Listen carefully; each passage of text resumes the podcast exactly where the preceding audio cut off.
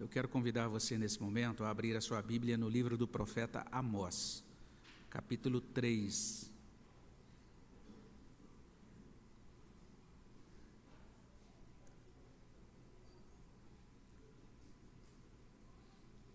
Livro do profeta Amós, capítulo 3, a partir do versículo 9. A partir do versículo 9 até o versículo 15. Amós capítulo 3, de 9 até 15. Você que está aí na sua casa, abra também a sua Bíblia. Convido você a abrir a sua Bíblia nesta passagem, a colocar-se aí na presença de Deus, manter a sua Bíblia aberta. Nós vamos meditar nesse trecho da palavra de Deus. Nós que estamos aqui temos o, o texto também mostrado aqui é, na projeção. Somos convidados a ler juntos. Vamos ler juntos essa, essa palavra de Deus, Amós 3, de 9 a 15. Leiamos. Fazei ouvir isto nos castelos de Asdod e nos castelos da terra do Egito, e dizei: Ajuntai-vos sobre os montes de Samaria, e vede que grandes tumultos há nela, e que opressões há no meio dela. Porque Israel não sabe fazer o que é reto, diz o Senhor e entesoura nos seus castelos a violência e a devastação. Portanto, assim diz o Senhor Deus: um inimigo cercará a tua terra, derribará a tua fortaleza, os teus castelos serão saqueados. Assim diz o Senhor: como o pastor livra da boca do leão as duas pernas ou um pedacinho da orelha, assim serão salvos os filhos de Israel que habitam em Samaria com apenas o canto da cama e parte do leito. Ouvi e protestai contra a casa de Jacó, diz o Senhor Deus, o Deus dos exércitos. No dia em que eu punir Israel por causa das suas transgressões, visitarei também os altares de Betel, e as pontas do altar serão cortadas e cairão por terra. Derribarei a casa de inverno com a casa de verão, as casas de marfim perecerão, e as grandes casas serão destruídas, diz o Senhor. Vamos orar ao nosso Deus mais uma vez? Obrigado, Pai, pela bênção da vida, de podermos estar aqui. Obrigado, Deus, pela bênção de Cristo, nosso Redentor, que nos permite não apenas estar neste lugar geográfico, mas também estar espiritualmente diante do teu trono de graça, recebendo do Senhor, ó Deus, a tua palavra.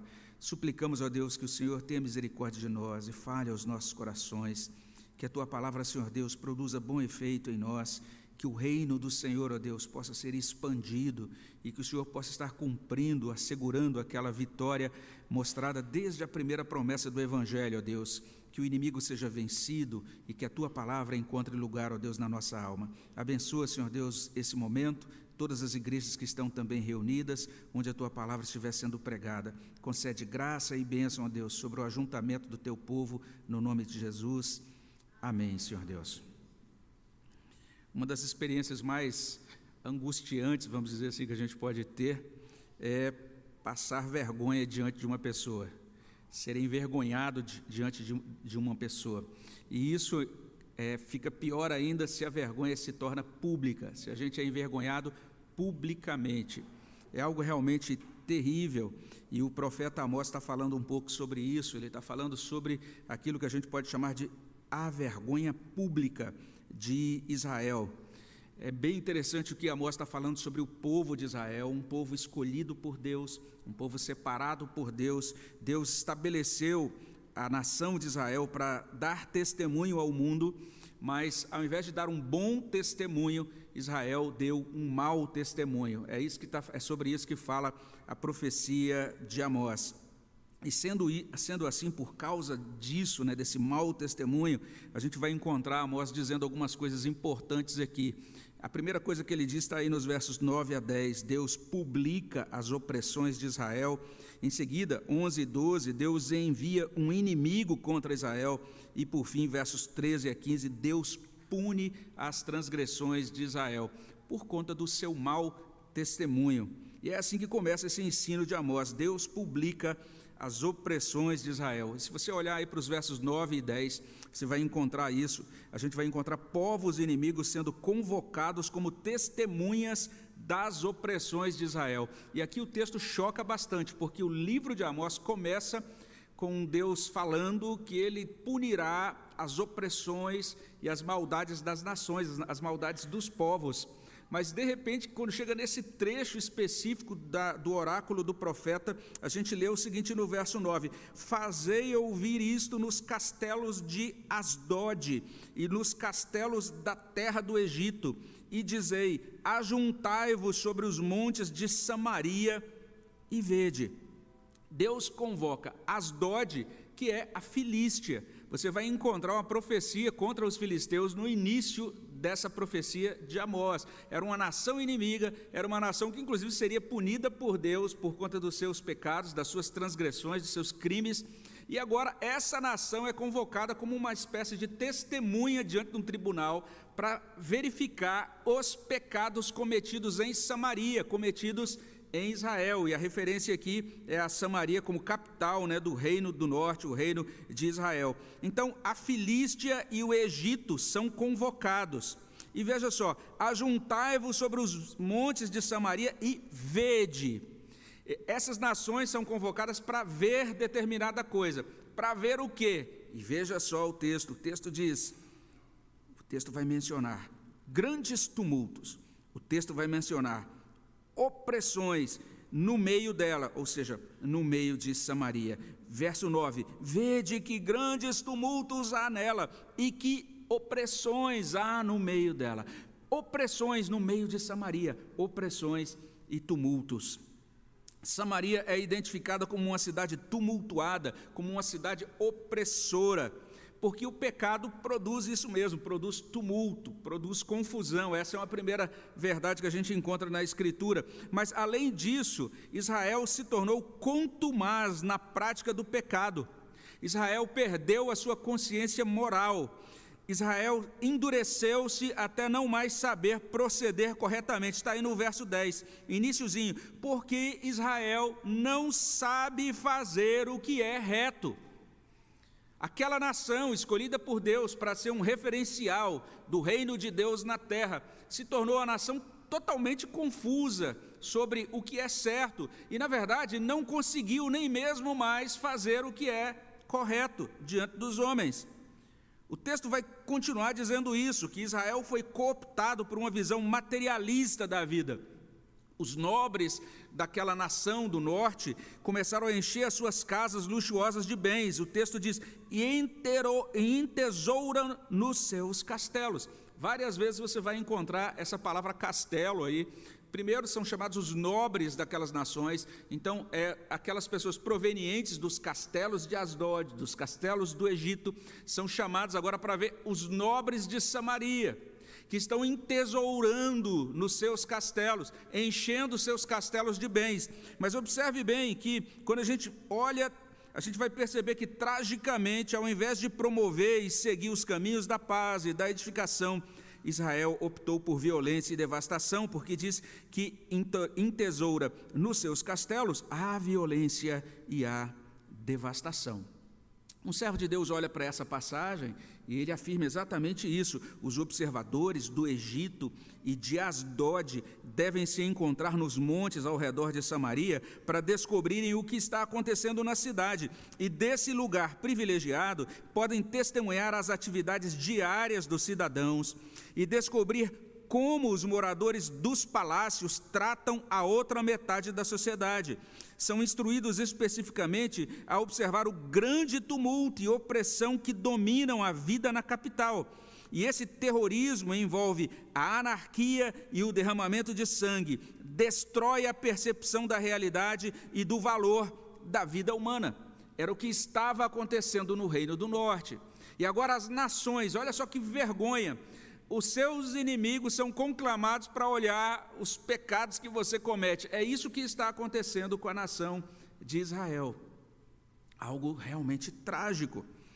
Israel, que deveria ser modelo de povo da aliança, é contemplado por Asdod e pelo Egito, identificado como uma nação opressora e pecadora.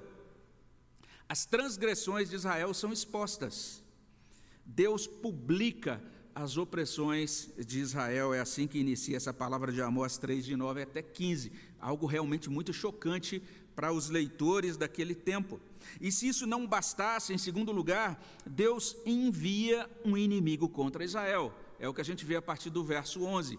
O verso 11 vai trazer isso. Portanto, assim diz o Senhor Deus. E aí começa um inimigo, e ele menciona então essa figura opositora, um inimigo. O nome desse inimigo não é citado, mas esse profeta está se referindo à força aniquiladora da Assíria, que viria sobre a nação e que destruiria o reino do norte alguns anos depois.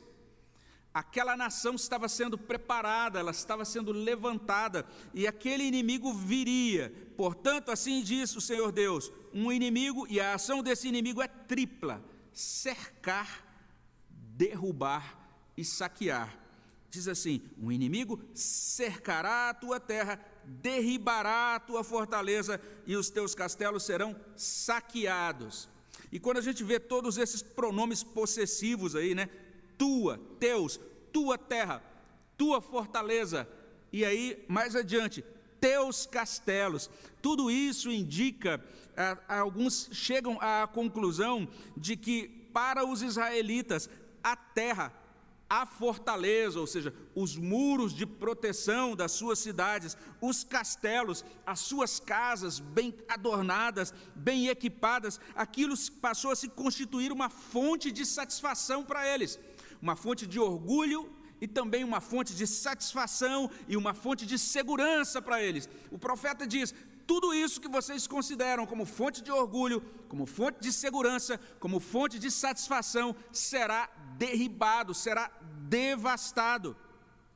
A ação inimiga contra Israel será tamanha que dos tesouros dos castelos sobrará pouca coisa. Verso 12: Assim diz o Senhor: como o pastor livra da boca do leão as duas pernas ou um pedacinho da orelha, assim serão salvos os filhos de Samaria que habitam, os filhos de Israel que habitam em Samaria, com apenas o canto da cama e parte do leito. E é esquisito esse texto, né? Porque a gente imagina um, um leão devorando uma presa e quando você tira ali o que sobra, então seria parte de um animal, né? Será uma perninha ou, sei lá, um, uma parte do animal, do animal começou a ser devorado. Mas aí quando ele tira da boca do leão, tem lá, ele está te retirando móveis. Que coisa esquisita, né? Pedaço de um leito, parte de uma cama. Tem até uma paráfrase que traz assim: assim serão arrancados os israelitas de Samaria com a ponta de uma cama e um pedaço de sofá. Olha só o que diz. Mas Coisa doida, que esse leão comendo um sofá, um móvel, mas está falando exatamente da confiança que eles tinham nas suas casas e naquilo que eles tinham dentro das casas e nas suas riquezas, nos bens que eles possuíam. Então diz que eles tinham, ia ficar só um tiquinho. Eles seriam realmente tomados, eles seriam devastados, eles perderiam toda aquela prosperidade, todos aqueles bens nos quais eles colocavam a sua confiança. Portanto, assim diz o Senhor, diz o verso 11: o inimigo cercará a sua terra, derribará a sua fortaleza, os seus castelos serão saqueados. Resumindo, por conta do tumulto, das opressões, do pecado de Israel, Deus envia um inimigo contra ele. É isso que diz o profeta Amós. É a segunda nota dessa palavra de Amós 3, 9 a 15. Mas para completar, em terceiro lugar, Deus pune as transgressões de Israel. Agora, veja só que interessante o verso 13: Ouvi e protestai contra a casa de Jacó. Essa é uma palavra muito interessante, porque Deus está falando com quem?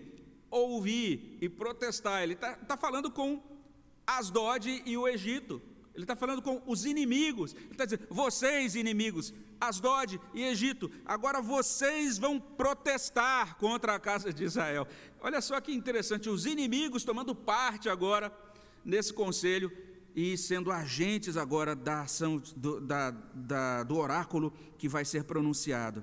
Ouvi e protestai contra a casa de Jacó, diz o Senhor, o Deus dos exércitos. E o foco da punição de Deus se dirige não apenas contra as moradias, mas também contra um lugar de culto, os altares de Betel, versos 14 e 15. Olha no verso 14: No dia em que eu punir Israel por causa das suas transgressões, visitarei também os altares de Betel, e as pontas do altar serão cortadas e cairão por terra.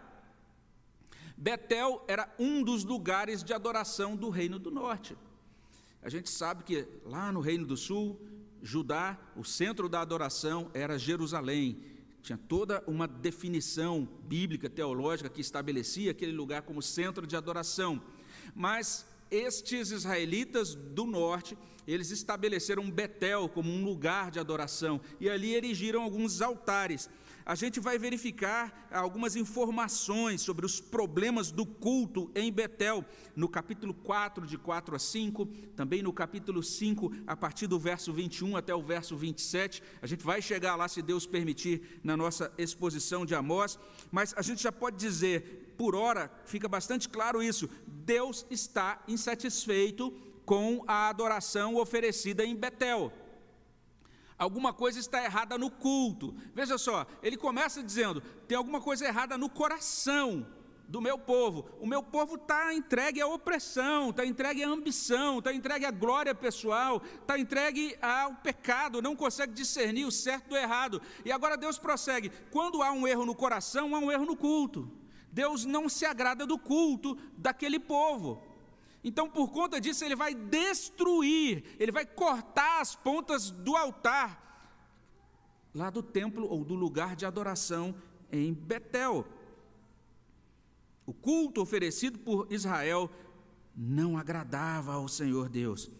A gente vai perceber que não era um culto mal elaborado, a gente vai verificar isso lá na frente. Era um culto bastante sofisticado. O louvor daquele culto era impressionante. E Deus está dizendo: não gosto de nada que está sendo oferecido, não aceito nada que vocês estão oferecendo, e eu vou destruir o lugar de culto. E para concluir, o verso 15 reafirma essa devastação que virá sobre aquelas casas esplêndidas de Israel. Verso 15: Derribarei a casa de inverno com a casa de verão, as casas de marfim perecerão, as grandes casas serão destruídas, diz o Senhor. Não é que a Bíblia seja contrária à riqueza ou ao fato da pessoa possuir várias casas, porque a gente percebe que a prosperidade era tanta que as pessoas tinham essas opções. Olha, eu tenho a minha casa de inverno, tenho a minha casa de verão, habitavam em diferentes casas. O texto fala de casas de marfim. A gente vai ver que lá, lá adiante a Amós vai falar inclusive de camas de marfim, ou seja, existia realmente muita prosperidade lá. A Bíblia vai dizer que alguns patriarcas, que alguns reis, que algumas pessoas muito piedosas a, a, que são mencionadas na Escritura, tais como, por exemplo, Jó, foram pessoas ricas. Mas, ao mesmo tempo em que a Bíblia mostra que Deus não é contrário às riquezas, a Bíblia vai dizer que Deus é contrário ao conforto obtido por meio de exploração opressão, injustiça. Essa é a tônica do profeta Amós. E não foi apenas ele que disse isso, outros profetas também se pronunciaram acerca disso, e a gente encontra também lá no Novo Testamento um servo de Deus, o apóstolo Tiago, que diz o seguinte: Tiago 5, de 4 a 6: Eis que o salário dos trabalhadores que ceifaram os vossos campos e que por vós foi retido com fraude está clamando. Os clamores dos ceifeiros penetraram até os ouvidos do Senhor dos Exércitos. Tendes vivido regaladamente sobre a terra, tendes vivido nos prazeres prazeres, tendes engordado o vosso coração em dia de matança, tendes condenado e matado o justo sem que ele vos faça resistência. Deus enxerga a opressão e Deus se indigna com a opressão. É sobre isso que fala o profeta Amós. Ele está indignado contra essa nação. Ele vê a opressão, ele vê a injustiça e ele pune. Deus pune as transgressões de Israel. Essa é a terceira anotação de Amós 3, 9 a 15. Então a gente já pode começar a concluir reafirmando essas três verdades, esses três apontamentos. Deus publica as opressões, Deus envia o inimigo, Deus pune as transgressões. E o, um primeiro ponto né, de aplicação aqui é assustador. Essa possibilidade da gente ser endurecido pela prática do pecado. Essa possibilidade da gente assumir relativismo, da gente perder o discernimento moral, não discernirmos mais entre o certo e o errado, apesar de termos toda a informação religiosa possível. Israel tinha toda a informação religiosa. Eles tinham a palavra de Deus com eles, apesar de terem surgido disputas sobre a que partes da palavra de Deus eram mais relevantes ou confiáveis ou não ali no Reino do Norte, mas eles tinham orientação, eles tinham toda uma tradição religiosa, eram filhos de Israel, filhos de Jacó. Olha só, o perigo da gente ter toda uma base e da gente ser seduzido por confortos, da gente ser escravizado pela prática da injustiça da gente deixar de ser agente da paz e da edificação e servirmos ao inimigo para violência e devastação. Que assustador que é isso, irmãos. Isso aconteceu com Israel.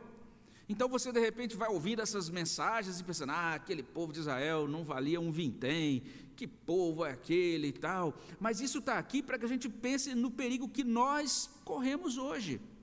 Nós também corremos esse perigo. Nós precisamos entender que é uma possibilidade muito terrível. E que, que assustador é isso? Você já imaginou essa situação? Ter os seus pecados expostos em público diante dos seus inimigos. Foi o que aconteceu com Israel. Que vergonha para Israel diante das nações. Ao invés de ser a lâmpada do Senhor diante dos povos, se tornou motivo de chacota, de vergonha para aqueles que não eram crentes. Deus nos livre disso. Nós precisamos orar ao Senhor para que nunca sejamos endurecidos. Nós precisamos colocar nossas vidas diante de Deus, temos de lutar contra o pecado, nós não podemos ser condescendentes com a prática do mal, nós precisamos vigiar a nossa alma, nós devemos pedir a Deus a graça de um coração sensível ao Espírito Santo e também um coração ensinável conforme a palavra de Deus. Israel passou por, essa, por, essa, por aquela situação e nós também podemos cair no mesmo erro. Mas além disso, prestemos atenção em outra coisa chocante. Um inimigo foi enviado por Deus para arrancar à força aquilo que era caro a Israel, que dava orgulho a Israel, que dava satisfação a Israel, que dava segurança a Israel. Isso para mim é mais assustador ainda. Eu não sei se você já pensou nisso.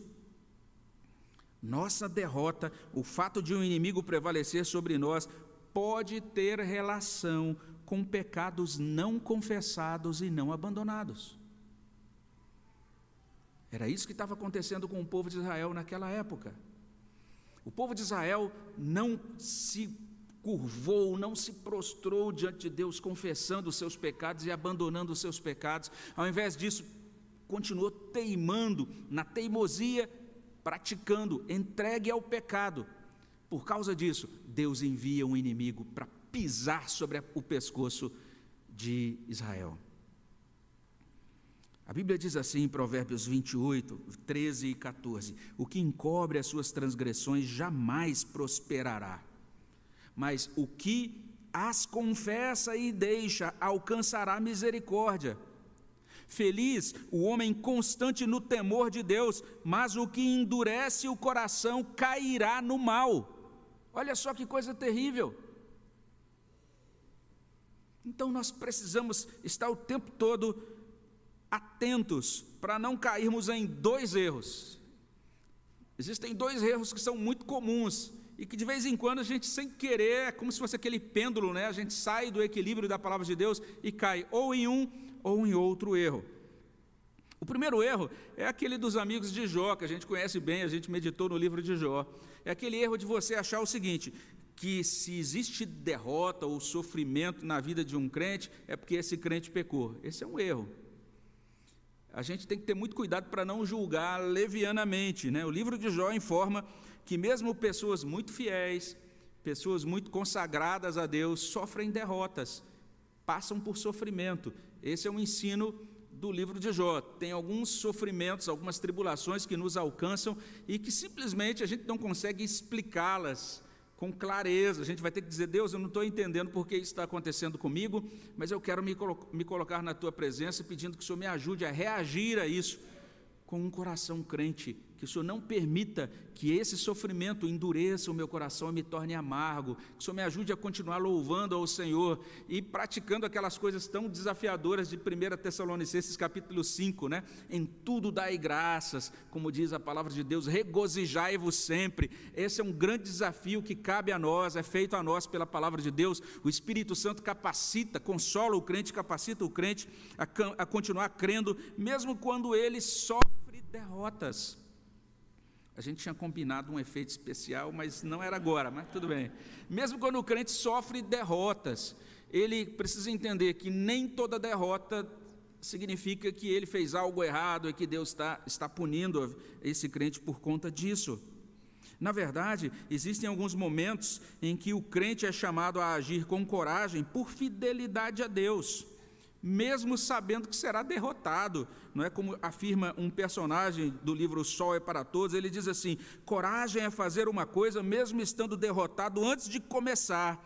E mesmo assim ir até o fim, apesar de tudo. Você raramente vai vencer, mas às vezes vai conseguir. Ou seja, você sabe que aquela é uma causa certa, você vai abraçar aquela causa para a glória de Deus, e talvez você saiba que vai ser derrotado, mas você vai fazer aquilo para a glória de Deus. Mas tem um segundo erro. Qual é o segundo erro? O segundo erro é você imaginar que Deus vai assegurar o seu triunfo, o seu bem-estar, mesmo se você viver no pecado. Esse é um erro.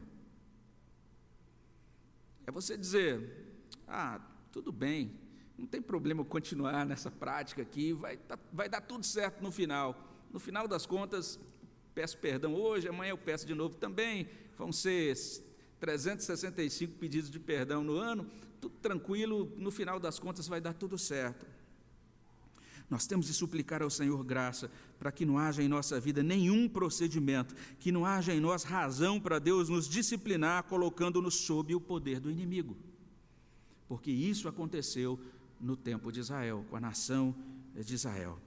E por fim, Ai de nós, se nós nos gloriarmos nos nossos bens ou nos nossos castelos. Ai de nós, se nós confiarmos neles para nossa segurança. Ai de nós, se essas coisas forem a fonte da nossa alegria, significado e sustentação. Não é sem razão que o salmista que a gente leu, ah, que a gente cantou agora há pouco, né, no Salmo 115, ele começa dizendo: Não a nós, Senhor, não a nós, mas ao teu nome da glória que nós possamos entender isso, que tudo o que temos e que somos é por causa de Deus e para a glória de Deus. E que nós possamos entender que é somente em Deus que se encontra a nossa felicidade e segurança. Essa é a mensagem dos profetas, eles estão dizendo: olhem para Deus, se voltem para Deus, coloquem o seu coração nas mãos de Deus, confiem em Deus, se sintam satisfeitos e alegres e regozijem-se apenas em Deus, ou pelo menos tendo Deus como centro de tudo, para daí sim você se alegrar nas outras coisas que são boas e legítimas. Especialmente à luz do Novo Testamento, a fonte da nossa felicidade, a fonte também da nossa segurança é Jesus Cristo. Quem nos livra da vergonha é aquele que foi exposto à vergonha pública para nos redimir, o Senhor Jesus Cristo. A palavra de Deus nos convoca a olhar para Jesus Cristo para não passarmos por vexame. Nós temos que olhar para Cristo e permanecer em Cristo. O salmista diz assim, esse era um tema muito caro a Davi, ele escreve várias vezes sobre esse tema da vergonha ou do vexame nos salmos, vale a pena depois você dar uma pesquisada, mas ele diz, por exemplo, no Salmo 25, verso 3, com o efeito dos que em ti esperam, ninguém será envergonhado. Aqueles que esperam em Deus não serão envergonhados. Envergonhados serão os que sem causa procedem traiçoeiramente. Lá em outro salmo, no Salmo 31, 16 e 17, ele diz: Faze resplandecer o teu rosto sobre o teu servo, salva-me por tua misericórdia. Não seja eu envergonhado, Senhor, pois te invoquei. Envergonhados sejam os perversos, emudecidos na morte.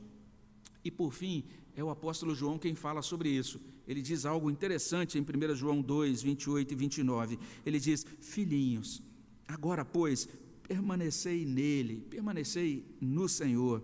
para que quando ele se manifestar, tenhamos confiança e dele não nos afastemos envergonhados na sua vinda.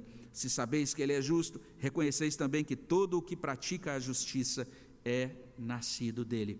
Israel, povo de Deus, deveria praticar a justiça. Os cristãos, povo de Cristo, devem praticar a justiça porque são nascidos do Senhor Jesus Cristo. Vamos nos colocar na presença de Deus em oração. Abençoa, Senhor Deus, nossos corações. Obrigado pela tua palavra que chega até nós por meio desse profeta. Ó Deus, que o Senhor aplique na nossa vida, faça diferença, que essa palavra produza bom fruto no nosso coração e que o teu nome receba toda a glória, Senhor. É o que pedimos no nome de Jesus. Amém, Senhor.